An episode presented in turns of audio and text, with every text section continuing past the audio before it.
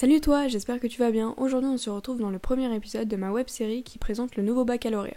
On se retrouve donc pendant deux mois, tous les mercredis et tous les vendredis, pour une vidéo à 18h sur une spécialité. Bref, tu ne me connais peut-être pas encore, mais je m'appelle Julie, j'ai 16 ans et je viens de terminer ma première générale en spécialité mathématiques, physique et SVT. Grâce à la participation de mes amis, j'ai pu te réaliser une série de vidéos qui présentent chaque spécialité proposée par l'éducation nationale dans le nouveau programme du baccalauréat. Cette vidéo s'adresse donc plus particulièrement aux futures premières qui ne savent toujours pas dans quoi s'orienter. Cette vidéo est aussi disponible sur toutes vos plateformes de streaming pour pouvoir l'écouter sous forme de podcast. Pour ce premier épisode, on se retrouve avec Lilou qui va nous parler de la spécialité Histoire géo, géopolitique, sciences politiques. Bonjour Lilou Bonjour Julie. Alors, euh, comment ça va? Bah écoute, ça va très bien et toi? Je m'appelle Lilou, je suis en première générale avec pour spécialité HGGSP, soit Histoire, Géographie, Géopolitique, Sciences politiques. SES et HLP, soit Humanité, Littérature, Philosophie. Mais aujourd'hui, bah, je vais surtout vous parler de la spécialité HGGSP. Alors bah du coup, euh, parlons un peu des principaux thèmes euh, de la spécialité, voilà, les trucs qui reviennent, enfin les trucs qui reviennent souvent. Bah, le programme de première, il est décliné en cinq grands thèmes. Donc le premier, c'est comprendre un régime politique, la démocratie, analyser les dynamiques des puissances internationales, c'est étudier les divisions politiques du monde, les frontières. Le thème, c'est s'informer, un regard critique sur les sources et modes de communication. Et le cinquième thème, c'est analyser les relations entre l'État et la religion. Chaque thème se compose d'une introduction pour dégager les grands enjeux du thème. D'un axe 1 et d'un axe 2, on les appelle aussi le chapitre 1 et le chapitre 2, et aussi d'un objet conclusif. L'objet conclusif, il s'agit d'une situation ou d'une ère géographique contemporaine sur laquelle on applique les connaissances et les méthodes qu'on a acquises dans les axes 1 et 2. Donc ça mélange un peu. Les matières de l'histoire géopolitique sont un peu toutes mélangées. C'est ça. D'accord. Alors comment se passent les cours du coup comme les matières sont un peu mélangées, c'est il n'y a pas vraiment de cours d'histoire ou pas vraiment de cours de géo, c'est vraiment euh, toutes les matières sont mélangées et les 4 heures par semaine se passent dans le déroulement des événements. Oui, il n'y a pas une heure d'histoire, une heure de géographie, une heure de géopolitique. En fait, dans cette spécialité, on aborde à la fois les quatre disciplines, donc du coup le cours est très vivant et puis euh, la spécialité, euh, elle pousse l'élève à avoir un champ de réflexion et à interagir et partager avec le professeur, les autres élèves et puisqu'au cours de l'année, on aborde beaucoup les sujets d'actualité, ça rend le cours beaucoup plus dynamique et intéressant bah, pour les élèves.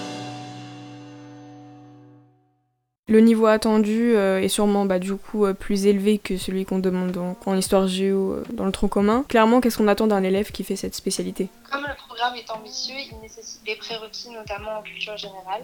Mais si ce n'est pas le cas, c'est pas grave parce que au cours de l'année, on a l'occasion d'apprendre de, nouvelles choses. On se base sur plusieurs exemples et du coup, on peut se construire une, une culture générale très solide. Et puis, euh, si l'élève euh, souhaite se mettre euh, au niveau de l'ambition du programme, il doit compenser par une quantité de travail quand même significative. Moi, au cours de l'année, j'ai pas eu, on m'a pas beaucoup donné de devoirs à la maison, mais par contre, en l'espace des deux heures de cours, on a quand même le temps de bien avancer, de bien travailler. Pour les devoirs, au cours de l'année, les évaluations sous, sous forme de, de composition.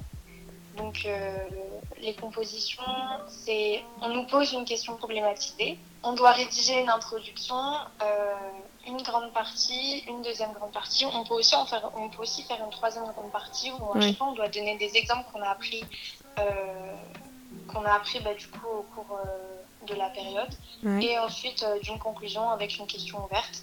D'accord. Un peu comme en, histoire géo, quoi, comme dans le tronc commun. C'est ça, avec la méthode, oui, du, de la dissertation, tout ça. D'accord, mais du coup le soir, vous n'avez pas vraiment de devoirs à faire, c'est plus en cours, vous faites vraiment beaucoup de choses en cours. Oui. Il n'y a, pas de trucs en plus à faire, enfin, je, pense qu'il y a des devoirs, mais pas non plus euh, quelque chose d'astronomique. D'accord. Alors du coup. on traite des, euh, des documents, euh, oui. vraiment on interagit beaucoup avec le professeur. En tout cas pour moi, ça s'est passé. D'accord. Du coup, il y a, c'est pas, en fait, c'est vraiment dans la continuité de ce qu'on fait dans la dans le tronc commun en histoire géo avec notre professeur. C'est vraiment, c'est vraiment beaucoup plus loin, c'est beaucoup plus poussé. Bah oui, parce que en histoire géo, donc qui fait partie euh, du tronc commun, on retrouve énormément de choses qu'on apprend en, histoire géopolitique. Et donc, du coup, bah, c'est super intéressant parce que du coup, tu peux apporter ton savoir. Tu peux dire, ah bah oui, j'ai vu ça euh, dans cette SP, et puis, euh, bah, c'est cool.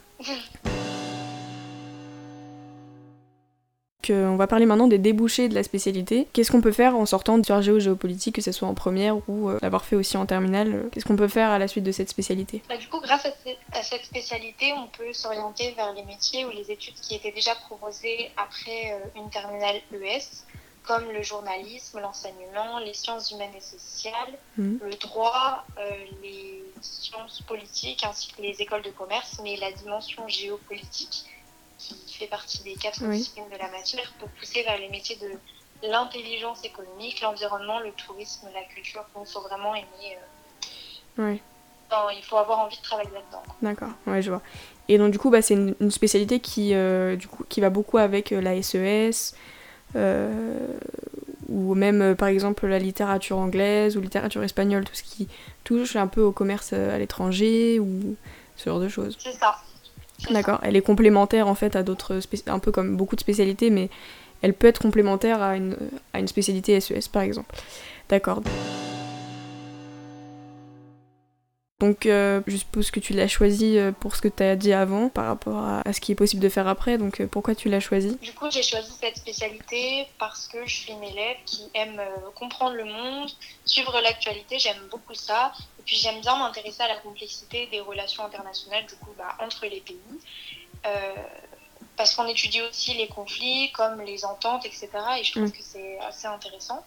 Et puis, euh, étudier cette spécialité, elle me permet aussi de m'ouvrir à toutes sortes de milieux, comme le journalisme que j'aime beaucoup, le tourisme, l'économie, mm. puisque je fais euh, aussi l'ASES, e ça me sert beaucoup, l'environnement et le droit, parce qu'on parle aussi beaucoup de droit. Et puis, je trouve que c'est une, euh, une, spécialité qui est très très complète, puisque du coup, on aborde les quatre disciplines et elle permet.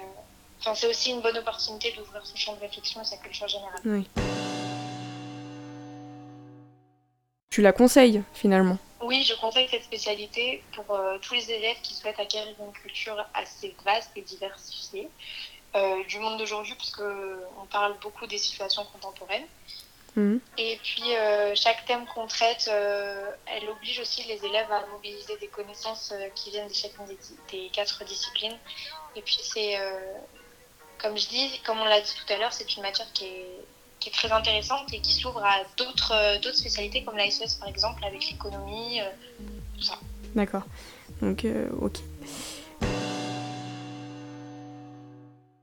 Toi, personnellement, tu n'arrêtes pas l'aspect, d'après ce que j'ai compris, mais tu... il y a quand même une épreuve en fin de première pour les personnes qui arrêtent la spécialité.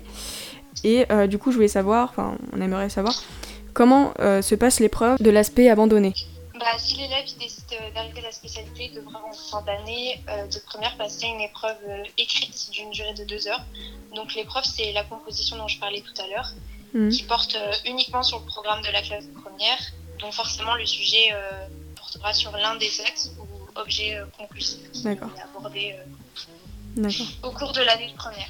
D'accord. Bon, et ben merci beaucoup d'avoir répondu à nos questions. Bah, je t'en prie. Merci d'avoir regardé cette vidéo. Si celle-ci t'a plu, n'hésite pas à t'abonner pour ne pas louper la vidéo de la semaine prochaine sur une autre spécialité. Bye